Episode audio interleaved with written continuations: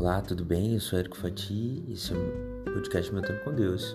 Eu quero compartilhar com você a palavra de Deus está em Isaías, capítulo 40, verso 31, que diz assim: Mas os que esperam no Senhor, Senhor renovam as suas forças.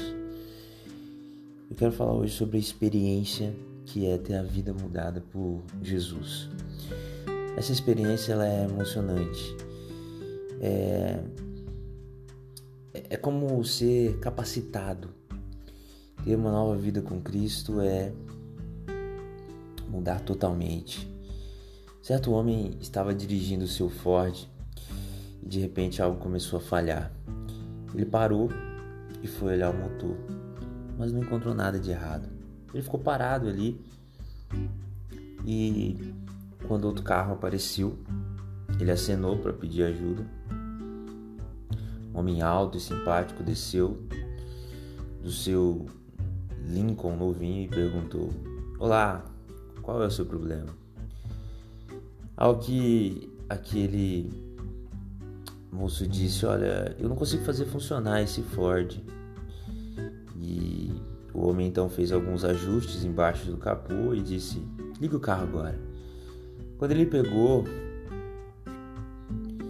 o dono do carro, muito grato, se apresentou e perguntou: Qual é o seu nome, senhor? Meu nome, disse o homem, é Henry Ford.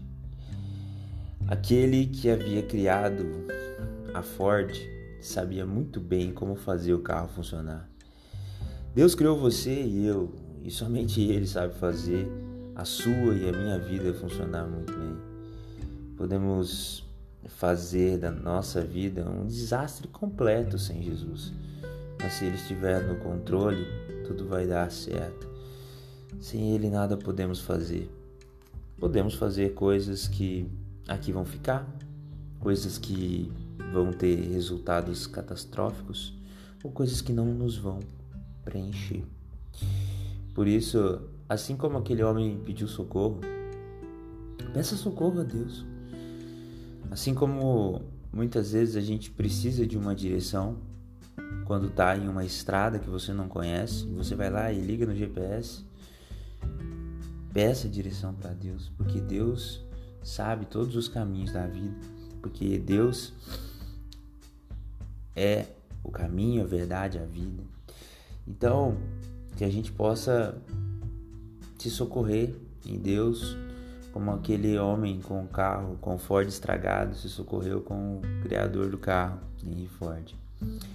Que você possa ter um dia na presença de Deus, meditando nisso, sabendo que em Deus nós temos um socorro bem presente e que Ele, por ser o nosso Criador e o Pai de todo aquele que aceita o sacrifício remidor de Jesus Cristo, é quem pode solucionar os nossos problemas. Que Deus te abençoe.